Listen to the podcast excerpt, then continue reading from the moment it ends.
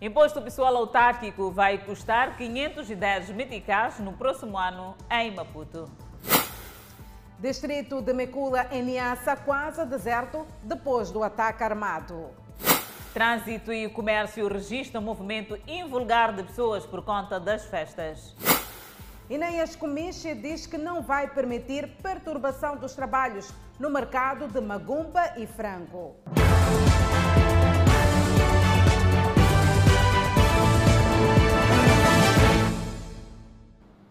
Boa noite, estamos em direto e em simultâneo com a Rádio Miramar e com as plataformas digitais. Munícipes da cidade de Maputo vão pagar mais caro o imposto pessoal autárquico. Pois é, dos 476 meticais, os munícipes em 2022 devem pagar 510 meticais pelo imposto. Novos números para 2022. O imposto pessoal autárquico IPA vai passar a custar mais 34 meticais aos bolsos dos munícipes da cidade de Maputo. Ou seja, vai passar dos 476 para 510 meticais. Antes de dia 2 de fevereiro, de janeiro, quer subir o preço. Eles sobem mais rápido. Nós como vamos viver? Nélio é contribuinte não contesta o reajuste, mas defende a aplicação do valor nos projetos de desenvolvimento. Eu acredito que o futuro né, é, depende mais do, do nosso contributo, que é pagamento de imposto. O município de Maputo explica que o reajuste é de lei e que a fraca contribuição dos municípios é que dificulta a implementação dos planos de desenvolvimento municipal. Este é mais um dos impostos que estão dentro da carteira de, de, de impostos do, da República de Moçambique, neste caso dos impostos autárquicos, não é? E ele é usado para prestar os serviços que o município deve prestar aos seus municípios. Né? O Conselho Municipal de Maputo está ciente que há muitos projetos que não foram executados durante o ano de 2021 e acredita que a participação ativa dos municípios no pagamento dos impostos pode reduzir a dependência externa. Em 2021, a meta do município era coletar mais de 3 mil milhões de meticais em impostos, meta comprometida com déficit de cerca de 1 mil milhões de meticais. E há um déficit de cerca de 1 mil milhões, portanto, 1 bilhão de meticais está em falta. Então, isto implica que planos, as atividades que devíamos desenvolver no ano de 2021 tiveram que ser proteladas porque não entrou o valor correspondente para realizarmos as tarefas. A expectativa do município é que em 2021 a base dos contribuintes seja alargada, com a consciência da importância do pagamento dos impostos. O imposto pessoal autárquico deverá ser cobrado a partir de 3 de janeiro de 2022. E é esta nova realidade para os municípios da cidade de Maputo a partir de janeiro de 2022. Macula, na província do Niassa, está quase deserto devido aos ataques armados registrados no final do mês passado. O secretário de Estado nesta província, Denis Vilancul, descreveu o problema como sendo alarmante. A parte norte do Macula foi o ponto de entrada dos insurgentes que, desde finais do mês passado, estão a terrorizar a população da província do Niassa. Falando em exclusivo a Miramar, o secretário de Estado nesta província, Denis Vilancolos, descreveu o problema como sendo preocupante. Os terroristas, neste momento, estão em fuga, estão de bandada, saindo da província de Cabo Delgado e acabam escalando a nossa província do Niassa. Ah, as ações de terrorismo não podem ser vistas apenas na província de Cabo Delgado, mas sim podemos falar de algumas incursões que os terroristas estão a protagonizar na nossa província do Niassa. Intervenção de pessoas de boa vontade para apoio das famílias afetadas é tida urgente, na medida em que o problema já provocou até agora perto de 2 mil deslocados internos. Até agora, Mecole é o único distrito daqui da província de Niassa onde os insurgentes estão a protagonizar ataques. Denis Lancolos fala de aldeias mais afetadas no distrito de Mecula. Macalage, nenhuma pessoa está lá. Eh, todas as pessoas fugiram porque as casas foram todas elas queimadas. Ah, enquanto que na zona de Naulala até que podemos encontrar uh, algumas famílias que são corajosas, regressaram, mas também estão lá as forças de defesa e segurança a controlar toda a situação. O nosso entrevistado diz que as forças de defesa e segurança já estão no terreno a fazer um trabalho bastante aturado e que visa controlar a situação de insurgência na província de Niassa. O que nós apelamos à população da província é serenidade, muita calma, colaboração, muita vigilância e denúncia às forças de defesa e segurança que neste momento estão no terreno em perseguição dos terroristas. Niassa é até agora a segunda província do nosso país com registro de situação de insurgência depois de Cabo Delgado. Continuamos no norte do país, onde o Ministro das Obras Públicas, Habitação e Recursos Hídricos inaugurou mais uma infraestrutura que permitirá o desenvolvimento. Trata-se da ponte sobre o rio Massalo, na província de Cabo Delgado. Esta é a ponte sobre o rio Messalo que vai permitir a melhor circulação dos automobilistas aqui na província de Cabo Delgado, onde o ministro das Obras Públicas, Habitação e Recursos Hídricos, João Machatine, procedeu à inauguração. A ponte que é inaugurada vai resolver grandes dificuldades enfrentadas nos últimos anos. Nos últimos dois anos ou um pouco mais, o acesso à zona norte da província ficou cortado. Ficou cortado porque, primeiro, em 2019, tivemos a queda da ponte sobre o rio Montepuez, aqui na zona eh, de Bilibiza, a caminho de Macomia. Tivemos também o corte da estrada na zona de Miangaleua. A ponte, a ponte metálica sobre o rio Messal trouxe Montepuez Moeda aqui em Nairoto, que hoje tivemos a honra de testemunhar a sua inauguração, constitui mais um passo dado rumo ao desenvolvimento da província de Cabo Delgado. O ministro aposta na remodelação e construção de mais pontes nesta província do norte do país em 2022. Nos últimos dois meses, foram investidos na província de Cabo Delgado cerca de 470 milhões de meticais na reabilitação e construção de pontes. Estamos agora a atacar muito as nossas pontes, porque olhando o histórico, facilmente concluímos que podemos até ter estradas em mais condições mas acabamos com algum sacrifício chegando ao destino. Contrariamente, numa situação em que não temos ponte.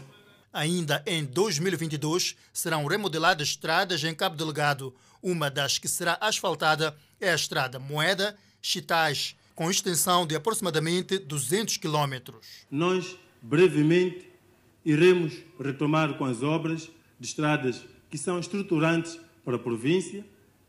Refiro-me à obra Moeda Chitash, que a gente prevê arrancar ainda no primeiro trimestre de 2022, portanto, entre janeiro até março, esta obra irá arrancar. Nos últimos anos, as obras de construção de pontes e melhoria de estradas em Cabo Delgado não tiveram a dinâmica desejada na execução por conta do terrorismo. O presidente do Conselho Municipal de Maputo diz que não vai tolerar desmandos dentro do novo mercado de Magumba e Frango. Enéas Comiche diz que estão em curso negociações com a CTA para acertar alguns pontos vigentes no contrato.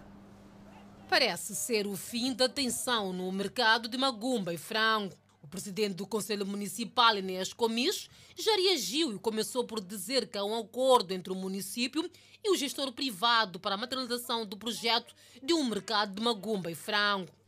A CTA e o Conselho Municipal assinaram um memorando de entendimento no sentido de se criar condições para que ele seja um verdadeiro mercado do frango magumba. Houve investimentos foram feitos no setor privado e que Portanto, eh, se pretende que eh, esteja organizado em função daquilo que os parceiros eh, tem como forma de recuperação do investimento que foi realizado. Os portões voltaram a abrir aqui no mercado municipal de Magumba e Frango, depois de dois dias consecutivos de clivagem entre o gestor e as vendedeiras. A situação voltou à normalidade. O que as vendedeiras pedem é que continue a ter este clima de paz e que não haja mais interferências. Contudo, Edil diz que não vai permitir desmandos que interrompam a atividade no novo mercado. O município não vai permitir que haja quaisquer situações que perturbem aquilo que é o entendimento que nós temos com as vendedeiras de frango magum. Esta quarta-feira, o ambiente estava mais calmo e assim que se espera que seja nos próximos tempos. Ah, voltamos de facto à atividade. Estamos mais ou menos calmos e a louvar a Deus, a minha colega que esteve em problemas está melhor. Mas a dizer que estamos aqui, mas sem aquela conversa que nós precisamos, porque para estarmos à vontade, nós precisamos do, do, do presidente do Conselho Municipal para conversarmos e, e, termos o ideal da vida que nós temos que retomar. Se der, estaremos, se não der, havemos de voltar para o nosso sítio onde nos tirou. Desejo também manifestado pelo Edil, que considera as vendedeiras parceiras do município. O mercado de Magumba e Frango foi inaugurado há pouco mais de um mês e concentra cerca de 200 vendedores. E trabalhadores moçambicanos das minas da África do Sul queixam-se da morosidade para atravessarem a fronteira de Ressano Garcia. Entre as preocupações estão as supostas instruções para trazerem a Moçambique viaturas compradas na África do Sul. Francisco Moati é moçambicano e trabalha nas minas da África do Sul.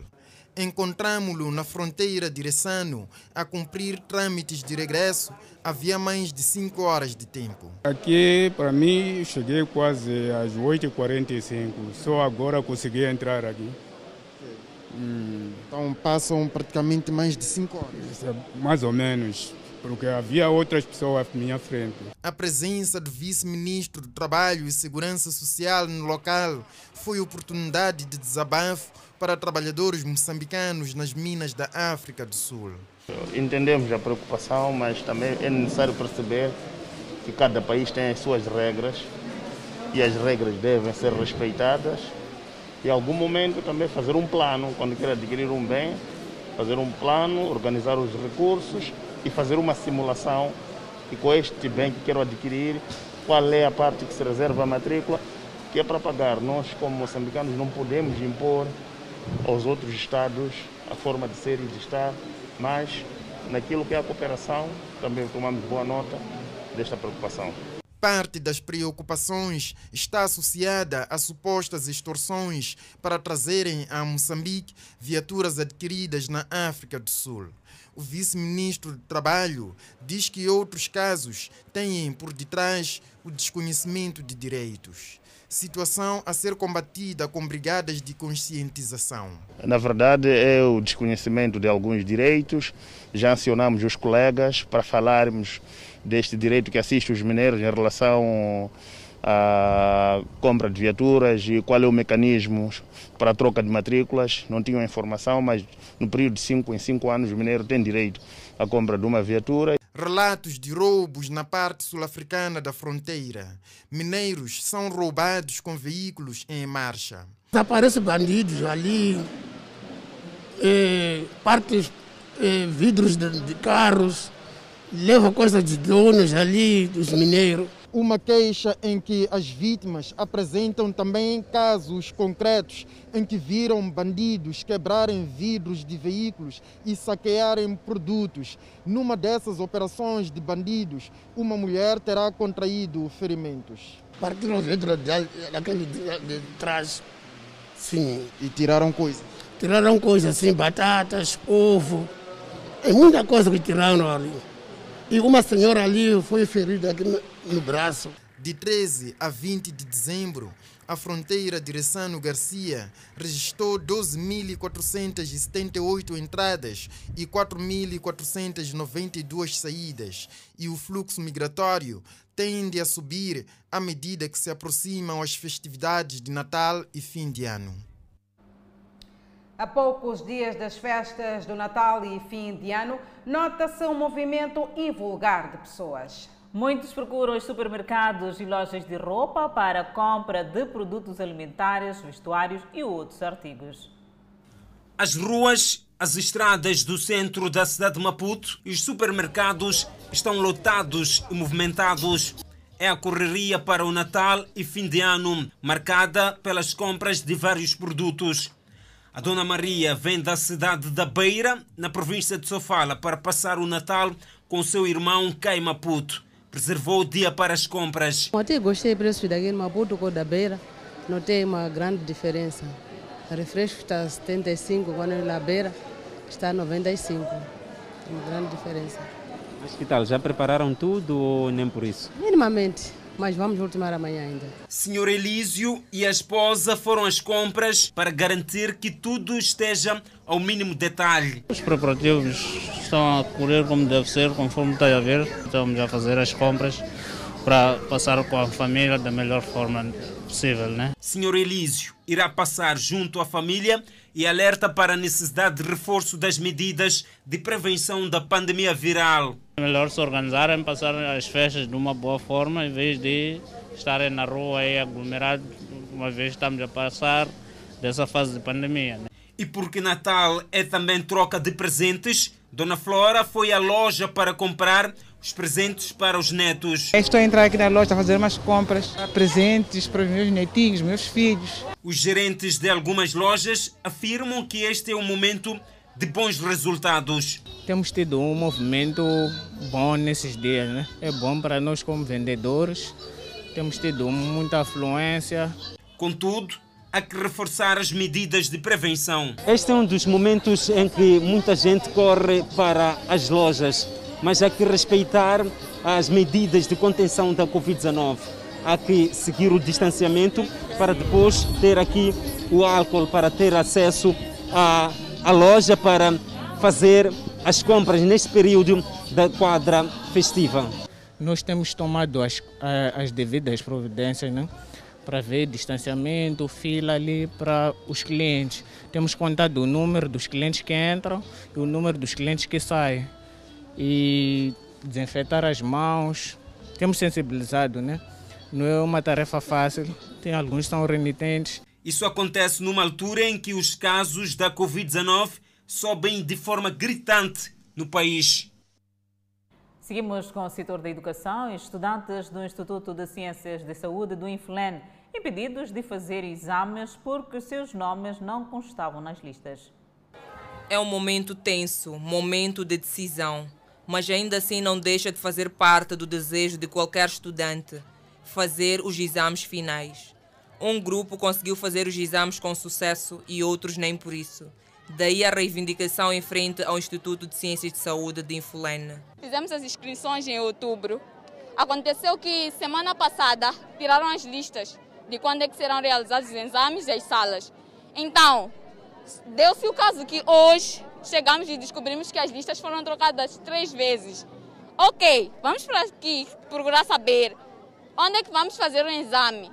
Fomos para a unidade 2, alguns que foram para algumas outras escolas. Chegam lá, não há nomes aqui na lista, nem lá nem cá.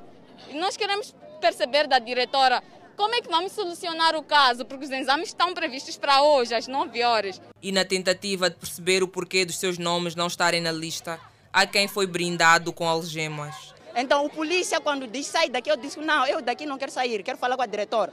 Pelo menos me dar uma satisfação. Pega a gelma, já está-me está a aprender. Depois de interagirem com os responsáveis do instituto, surgiu a ideia dos estudantes fazerem os exames numa outra sala, mas logo a seguir boicotados. É quando um senhor saiu disse tem duas salas reservadas para vocês fazerem exame para essa situação dos nomes que não gostam. Então, não sei se é a diretora, se é quem. Lhe chamaram da diretora. É quando ela disse: não, esse, essas salas não é para esse caso. Manda os miúdos saírem para fora. e estes pedem que os seus direitos sejam respeitados. Nós estamos indignadas porque, porque nós pagamos. Nós temos os mesmos direitos com as mesmas pessoas que fizeram o exame. Não é justo para nós. Hein? Desde dia 18 de setembro, nós já vimos para aqui. Todos os dias nós estamos aqui a consultar as listas. Estes estudantes só querem saber por que os seus nomes não constam nas novas listas. Tentaram entrar em contato com a direção do Instituto, mas sem sucesso. A nossa equipe também tentou entrar em contato com a direção deste instituto, entretanto, fecharam os portões com este cadeado.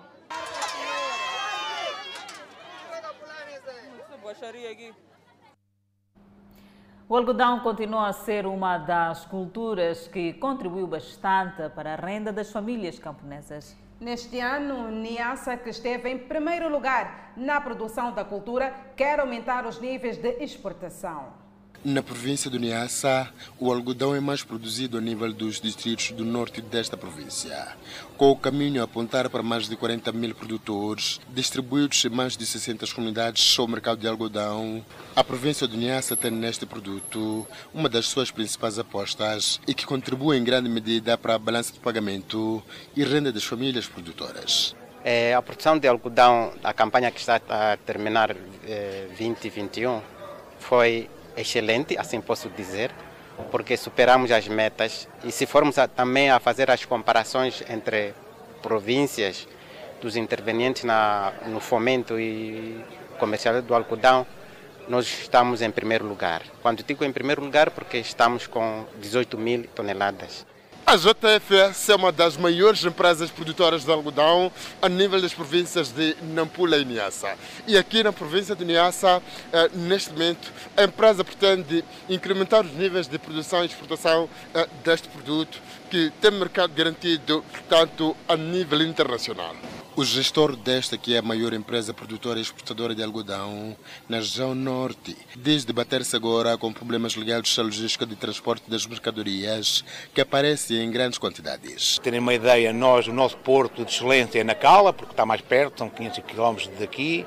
Estamos a enviar a nossa fibra para Beira, porque mais longe, mas porque tem um porto mais eficiente. No fundo também fica mais caro, mas no fundo precisamos de ter dinheiro para pagar os produtores e no fundo é isso que nós estamos a fazer. Portanto, no fundo essa reunião é isso, o ano está bom, compramos 18,5, 18.500 toneladas, estamos com uma produção recorde, é o nosso melhor ano, estamos a reconhecer a população e o produtor está contente. Este ano, Niassa esteve em primeiro lugar no que diz respeito à produção do algodão a nível nacional e esta empresa contribuiu com uma produção de 18 mil toneladas deste produto de rendimento. Essa fasquia até teria subido se, se os produtores tivessem feito a colheita atempada, porque o algodão, quanto mais cedo colhe, mais peso tem. Esta quarta-feira, a cidade de Quamba, província do Niassa, foi palco da reunião anual de produtores de algodão. Na ocasião, os melhores produtores de algodão receberam vários brindes. Nesta quadra festiva, a polícia em Sofala é desafiada a combater os raptos, assaltos, perturbação da ordem e segurança públicas e ainda os acidentes de aviação. O desafio a diferentes especialidades da Polícia da República de Moçambique foi lançado por Vítor Novela, diretor das operações no Comando-Geral da PRM. Apontando o crime de raptos, Novela frisou que é preciso redobrar esforços para que os malfeitores não consigam alcançar êxitos nas suas atuações. Temos o grande desafio de prevenção do crime de raptos. Prevenção e combate ao crime de raptos. Nós temos que mapear, sim, os locais de residência, de trabalho, as principais ou os principais potenciais vítimas deste tipo de crime. Reforçarmos as nossas patrulhas de forma ostensiva.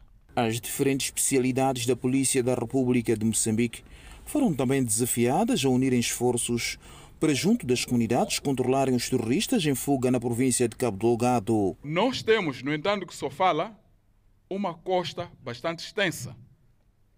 Precisamos reforçar a nossa presença. Precisamos fazer penetrar nessa sociedade no sentido de conseguirmos identificar os primeiros sinais da existência de pessoas estranhas, que principalmente caracterizam-se pela instalação de seitas religiosas, que de certa forma contrariam na sua prática aquilo que são as setas uh, normais ou tradicionais. A polícia de trânsito foi chamada a atenção no sentido de garantir que não haja sangue nas nossas estradas, sensibilizando o automobilista a fazer uma condução responsável nesta quadra festiva. Temos que fazer de tudo para que não haja sangue nas nossas estradas. E temos os parques ou as terminais. Temos de fazer aquele ponto para verificar em que estado psicológico partem os nossos condutores interprovinciais. E os colegas que se encontram na via pública, desdobrados em várias posições, têm que estar claros de que a sua missão principal e única neste período é facilitar a mobilidade rodoviária. As forças de segurança privada foi-lhes transmitida a mensagem de manter uma estreita comunicação com a PRM no combate à criminalidade em Mongaça, Conselho Municipal da Beira abre mais uma vala de drenagem. Enquanto isso, o município de Chimoio lança o projeto de construção de casas para jovens. Notícias a acompanhar logo após o intervalo. Até já.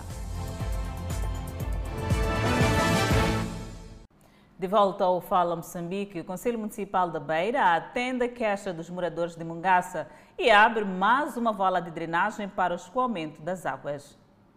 Após a conclusão das obras desta ponteca, que servirá como principal canal de escoamento das águas em tempos de chuvas, as comunidades de Mungaça afirmaram que a ponteca, sem uma vala de drenagem partindo do lado onde existem suas residências, não era suficiente para responder aos problemas das inundações que afetam esta zona.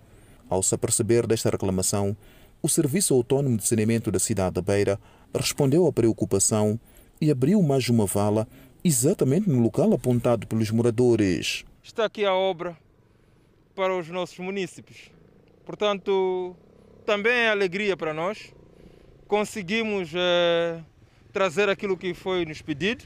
Moisés Chenene assegurou que os trabalhos de abertura da referida vala foram decididos de um estudo e pediu aos moradores de Mongaça cuidarem os canais de passagem das águas abertos nesta área residencial. Queremos reiterar que ainda assim continuamos aqui até ao fim da época chuvosa para acompanhar, para assistir, para apoiar, para ver eh, qual será o comportamento das águas. O que nós queremos este ano é uma época chuvosa sem grandes problemas, mais ou menos minimizado. Esta é a vala de que tantos moradores de Mungaça reclamavam que ligasse a esta ponteca que é para o escoamento de grandes quantidades das águas.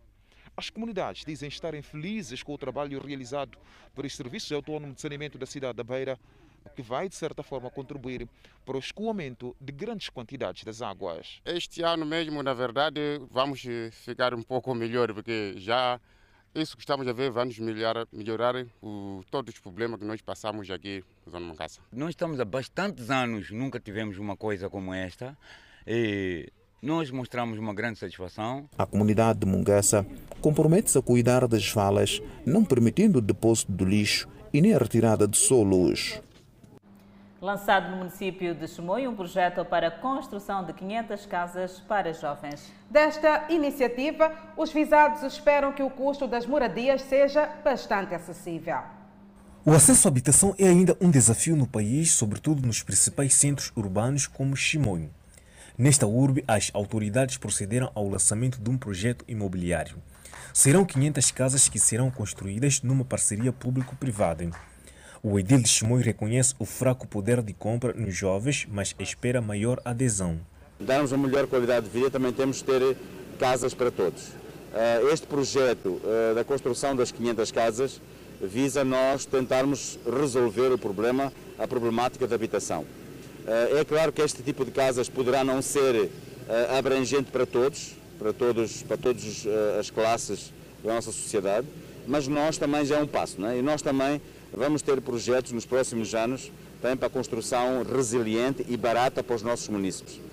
Porque nós temos que dar, dar uma melhor qualidade de vida, também é dar melhor qualidade de habitação. O referido projeto contará também com outras infraestruturas sociais. Não só iremos desenvolver habitações, mas também infraestruturas de base de apoio.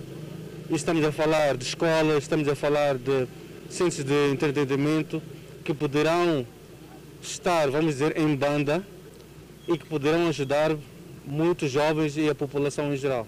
Filomena Raimundo, de 26 anos de idade, mora no bairro Josina Machiel, na autarquia de Chimonho.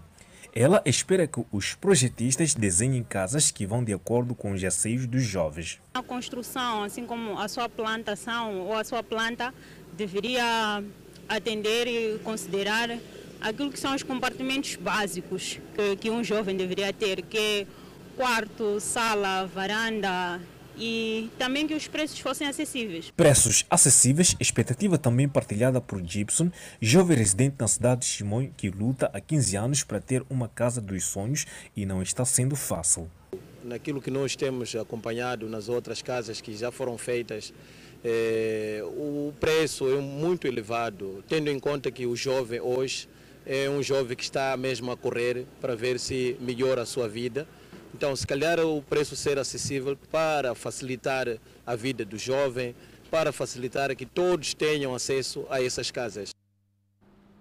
Mais de 230 estabelecimentos comerciais na província da Zambésia serão fiscalizados nos próximos 90 dias do âmbito da operação levada a cabo pela INAI. A campanha vai abranger as áreas de indústria, panificação, turismo e restauração, de forma a persuadir os agentes a observarem todos os direitos dos consumidores e saúde pública, bem como a sensibilização para a adoção de boas práticas com vista a garantir a qualidade dos serviços de produção, transporte, exposição, venda do produto final. Hassan Latif, um dos agentes econômicos presente na cerimônia de lançamento da operação, avançou ser importante que a instituição, para além de fiscalização, ajude os estabelecimentos comerciais a serem mais proativos em face à nova conjuntura social ligada à pandemia da Covid-19, que traz novas tendências para os comerciantes. Acho que havia de ter atenção estas quadras festivas, respeitando realmente as distâncias, a higiene, todo o comportamento que temos estado a praticar. Quanto aos produtos, acho que é um bom trabalho estarem a proteger os produtos de primeira necessidade e da, para se podermos, para se podermos uh, não ter escassez dos produtos, mas a quadra festiva é realmente uma das áreas que, que preocupa com certeza não só a mim como na restauração, mas como todos os meus colegas que estão no mesmo ramo. A ideia é fiscalizar o maior número de estabelecimentos comerciais ao nível da província de Zambésia num período de 90 dias, as instituições não só vão fiscalizar, mas também mobilizar as instâncias turísticas e hoteleiras para que estas também possam dinamizar nestes dias da quadra festiva aquilo que são as suas atividades viradas à angariação de fundo, mas também disponibilidade de meios para os turistas. Se pretende é, alcançar 230 estabelecimentos, destes 80 de, da área de, da panificação, 120 de restauração e 30 entre takeaways, catering e outros serviços. É, tem como objetivo esta campanha, esta operação Osiva Mais na EGUMI, é controlar a legalidade da atividade, o atendimento e bem servir aos clientes, sensibilização para a adoção de boas práticas com vista a garantir a qualidade dos serviços da produção, transporte, exposição e venda do produto final. A operação ora lançada na província da Zambésia vai até o mês de março do próximo ano, numa duração de 90 dias. O Instituto Nacional de Gestão e Redução de Riscos de Desastres quer maior divulgação da informação nas comunidades para evitar danos maiores devido às calamidades. Inhambane é uma das províncias que anualmente sofre dos desastres naturais, com destaque para seca, inundações e ventos extremos. Sempre que chega a época chuvosa, não só a população fica preocupada, mas também as autoridades, devido aos efeitos causados por estes fenômenos, que além de destruir infraestruturas, causam perdas de vidas humanas. Já se aproxima a época chuvosa, período qual os desastres e outros fatores de risco se registram com alguma frequência. Sendo assim, urge-nos a necessidade de repensarmos sobre os mecanismos de trabalho mais eficazes e eficientes para conseguirmos lograr sucessos retumbantes nos desafios que nos impõem. O INGD considera que uma das medidas que pode ainda ajudar a minimizar o impacto desses fenômenos é a massificação da informação a nível das comunidades. Para efeito, o INGD está em Nhambane a capacitar radialistas comunitárias da região sul do país sobre matérias de redução de riscos de desastres. É neste contexto que promovemos esta capacitação, com o objetivo de partilharmos com esta classe jornalística as novas abordagens que o setor de gestão e redução de risco de desastre tem vindo a levar a cabo. É necessário que a população conheça e saiba os principais fatores de risco e desastres que assolam o nosso país, os períodos da sua emergência, a magnitude do seu alcance, as consequências, bem como as principais medidas cautelares a serem observadas.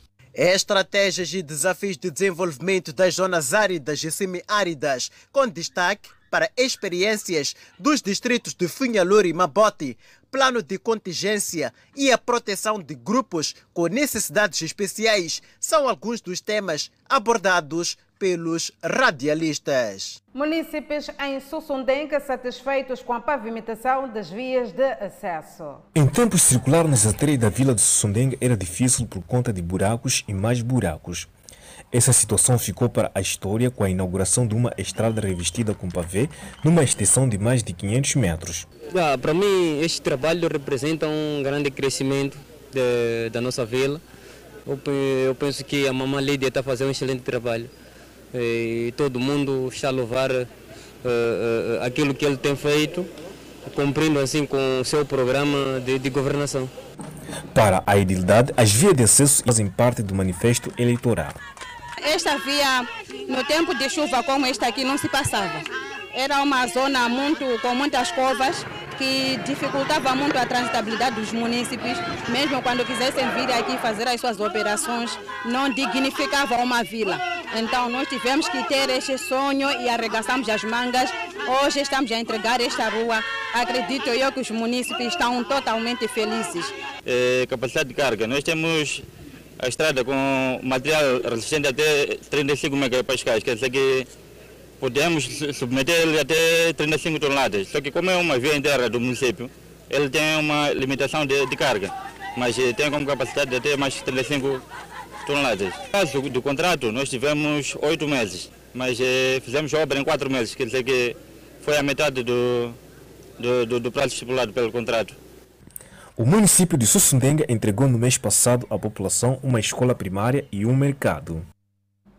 Moçambique registra três mortes e 2.337 casos positivos da Covid-19. Associações de pescadores em Cabo Delgado recebem barcos. São notas informativas para conferir logo a seguir o intervalo. Até já. Vítimas do terrorismo em Cabo Delgado receberam barcos para o retorno da atividade da pesca. Numa primeira fase, foram abrangidos pescadores deslocados que se encontram acolhidos nos distritos de Metuge e Mecufi. Eu hoje recebo esses nossos materiais, estou a sentir muito feliz, porque o governo analisou muitas coisas dos parceiros para nós receber esses materiais, para ajudar a nossa vida. O material foi entregue no âmbito da Caravana da Solidariedade, as vítimas do terrorismo em Cabo Delgado, promovida pela Cruz Vermelha de Moçambique. Utilizem o instrumento com muito cuidado. O objetivo principal é proceder-se à pesca e fazer com que a associação seja sustentável. Né? O número de pescadores que irão beneficiar dos barcos poderá aumentar com a chegada, no próximo ano, de outros oito barcos, contabilizando um total de dez. No passado recente, em outubro, conseguimos trazer para cá, concretamente para o distrito de Metuge, eh, um apoio que foi acima de mil famílias. Então, desta vez também conseguimos a segunda parte que contempla muito além daquilo que trouxemos no mês de outubro. O país tem mais 706 recuperados. Ainda em Moçambique, mais de 120 mil pessoas foram imunizadas contra a Covid-19. Entretanto, é importante aderir à campanha de vacinação. Para mais detalhes, Danissa Moiano está posicionada. Exatamente, Adelaide Isabel, vamos trazer mais dados sobre este processo de vacinação da Covid-19 que teve o seu início no dia 8 de março. De lá a esta parte, em todo o país, cerca de 8,2 milhões de pessoas já foram vacinadas contra esta pandemia viral. Nas últimas 24 horas, mais de 120 mil pessoas já foram imunizadas contra a Covid-19. Completamente vacinadas, falo daquelas que tiveram a primeira receberam a segunda dose. No total, são cerca de 5,7 milhões de pessoas já inoculadas em todo o país. Vou passar aqui a descrever os dados por cada uh, província, de acordo com cada região. O grande destaque nas últimas 24 horas vai para a província de Nampula, que imunizou a cerca de 32 mil pessoas. Na zona centro do país, o grande destaque vai para a província de Manica, que conseguiu imunizar em 24 horas a 21 mil pessoas. Na zona sul do país, Maputo Cidade é que conseguiu inocular maior número de pessoas. Estamos a falar de cerca de 5 mil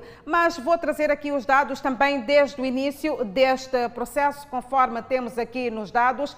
A província de Nampula, na zona norte do país, é que já imunizou o maior número de pessoas. Estamos a falar de cerca de 1,9 milhões de pessoas. Segue-se na zona centro da província da Zambésia, que já conseguiu imunizar a cerca de 1,1 milhões de pessoas. Na zona sul do país, o grande destaque vai para Maputo, província, que já conseguiu imunizar a cerca de 738 mil pessoas.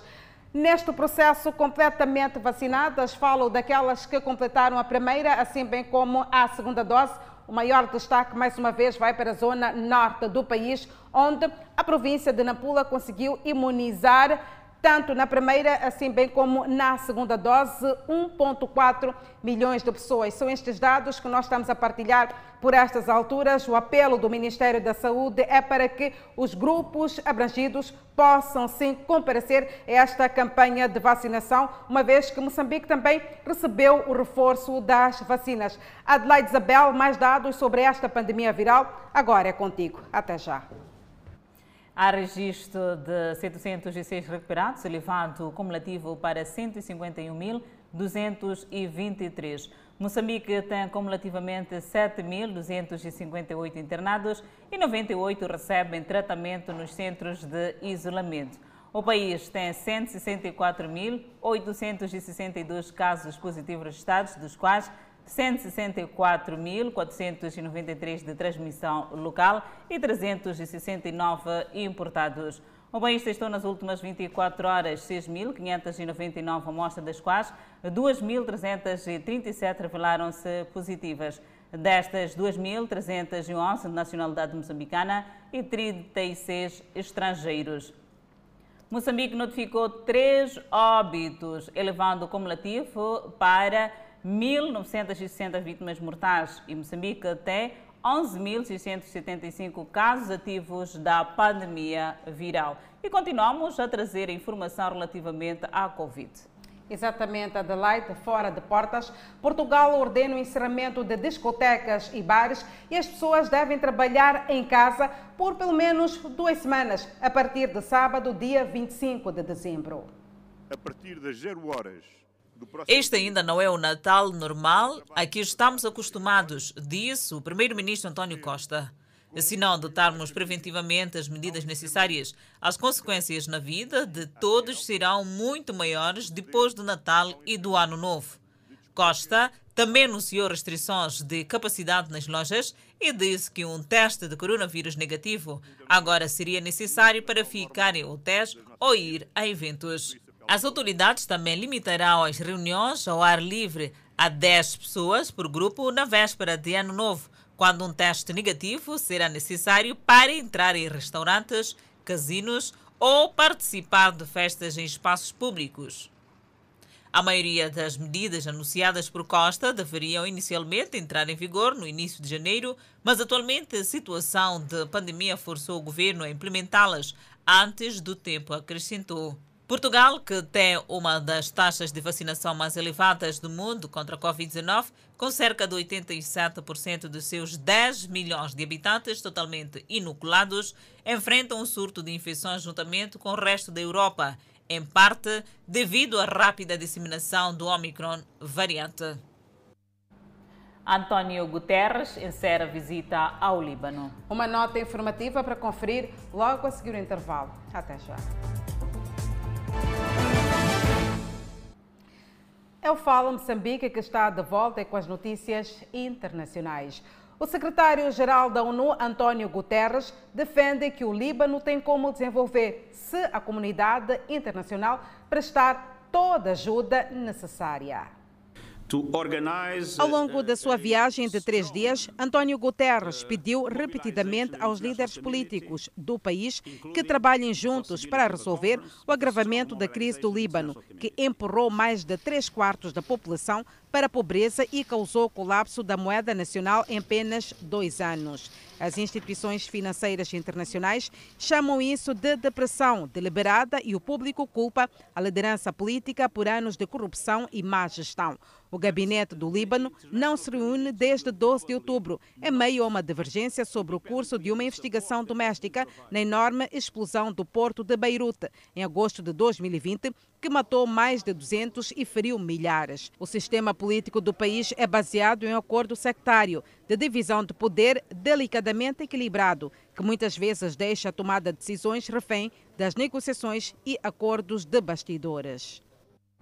Ainda na página internacional, a Organização Mundial da Saúde pede aos governos que se preparem para um aumento de casos de coronavírus devido à variante Omicron. Segundo a Organização Mundial da Saúde, a variante Omicron pode dominar em mais países do mundo, empurrando os sistemas de saúde já sobrecarregados ainda mais para o limite. Omicron foi detectado em pelo menos 38 dos 53 membros da região europeia da OMS, sendo que já é a variante dominante no Reino Unido, Dinamarca e Portugal. Na semana passada, 27 mil pessoas morreram do coronavírus na região e mais de 2,6 milhões de casos foram relatados. Embora esses casos incluam todas as variantes, não apenas o Omicron, ele observou que esse número é de 40% maior do que no mesmo período do ano passado. Até agora, 89% das pessoas com infecções confirmadas de Omicron na Europa relataram sintomas comuns com as outras variantes do coronavírus, incluindo tosse, dor de garganta e febre. A variante foi disseminada principalmente por jovens, na faixa dos 20 aos 30 anos na região. Ainda no contexto desta pandemia viral, o presidente dos Estados Unidos da América disse aos não vacinados no seu país para ficarem em alerta máxima devido à variante Omicron. Com tom mais terrível sobre os riscos para um em cada quatro adultos americanos que não estão totalmente vacinados, Biden disse que aqueles que ainda não foram vacinados têm um risco significativamente maior de acabar no hospital ou até morrer.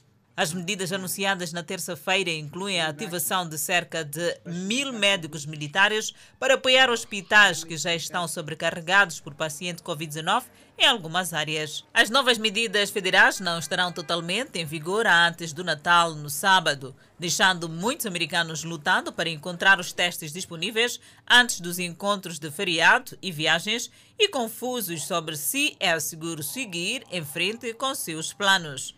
A variante Omicron, detectada pela primeira vez no mês passado, está a causar o dobro de infecções. É um dia e meio a três dias, de acordo com a Organização Mundial da Saúde. Ainda não se sabe se causa doenças mais graves do que a variante Delta. Presidente da República, Felipe Jacinto Nhusse, promulga leis. E Miguel Luiz José é o vencedor do concurso literário Maria Odeta de Jesus. Notícia de acompanhar logo após o intervalo. Até já. É o Fala Moçambique que está de volta o Presidente da República, Felipe Jacinto Nhusse, no uso das competências que lhe são conferidas pelo artigo 1 do artigo 162 da Constituição da República promulgou e mandou publicar a lei que aprova o Plano Econômico, Social e Orçamento do Estado para o ano de 2022. O chefe de Estado promulgou igualmente a Lei de Proteção contra Incêndios. O presidente da República, Felipe Jacinto Nhusse, promulgou e mandou publicar a lei que prorroga o prazo de autorização legislativa para a revisão do Código Comercial. As referidas leis foram recentemente aprovadas pela Assembleia da República e submetida ao presidente da República para promulgação, tendo o chefe de Estado verificado que as mesmas não contrariam a lei fundamental. E o escritor Miguel Luiz José é o vencedor da nova edição do concurso literário Maria Odete de Jesus. Com a obra O Sequestro do Fujão ou O Desemparo das Flores no Escuro, Miguel Luiz José recebeu das mãos do reitor da Universidade Politécnica um cheque no valor monetário de 50 mil meticais e certificado após ser coroado como grande vencedor da nona edição do concurso literário Maria Odete Jesus, edição 2020. Para mim, esta, esta distinção uh, é como uma voz que me sussurra os ouvidos: coragem, Miguel. Uh, continue a formar-te como leitor, continue a escrever, continue no caminho no qual estás, uh, que muita coisa boa, muitos motivos de alegria continuam a vir. Para o reitor da Universidade Politécnica Narciso Matos, urge estimular a leitura, sobretudo nos jovens, pois a língua portuguesa constitui uma importante ferramenta de comunicação. Hoje em dia, por causa dos WhatsApps, Facebooks, SMS, e Instagrams, cada vez mais as pessoas, não só os jovens, pensam que é dispensável ler. Eu posso dizer-vos que não é dispensável. Qualquer livro que a pessoa lê, qualquer livro que a pessoa lê, sempre aprende alguma coisa. Sobre a essência da obra vencedora do nono concurso literário Maria Odete Jesus, edição 2020, o escritor explicou que a ideia era apenas de, através da prosa, orar com as crianças pelo fim desta e demais crueldades que são praticadas contra esta parte significativa da população. Este concurso literário foi lançado no quadro das comemorações de 25 anos da Universidade Politécnica. Encontrado o embrião preservado de dinossauro prestes a nascer. Cientistas anunciaram a descoberta de um embrião de dinossauro perfeitamente preservado que data ao menos de 66 milhões de anos atrás e que se preparava para sair do ovo. O fóssil foi encontrado em Gazou, no sul da China, e pertence a um dinossauro terópede sem dentadura, que os cientistas chamaram de bebê Yi Ingliang. E olhamos a previsão do estado do tempo para as próximas 24 horas. No norte do país, Pemba 31 de máxima, Lixinga 29 de máxima, Nampula 35 de máxima. Seguimos para o centro do país. Tete com uma máxima de 37, Quilimana 34, Chimoio 31, Beira 33. Já na zona sul do país, Vilanculo de máxima poderá registrar 32, Inhambane 31, Xaixai 35 e Maputo cidade capital de máxima poderá registrar 32 graus Celsius e uma mínima de 20. E é desta maneira colocamos ponto final ao Fala Moçambique. Muito obrigada pelo carinho da sua audiência. Nós voltamos a estar assim bem juntinhos amanhã, à mesma hora, aqui no seu jornal. Até lá, fique bem.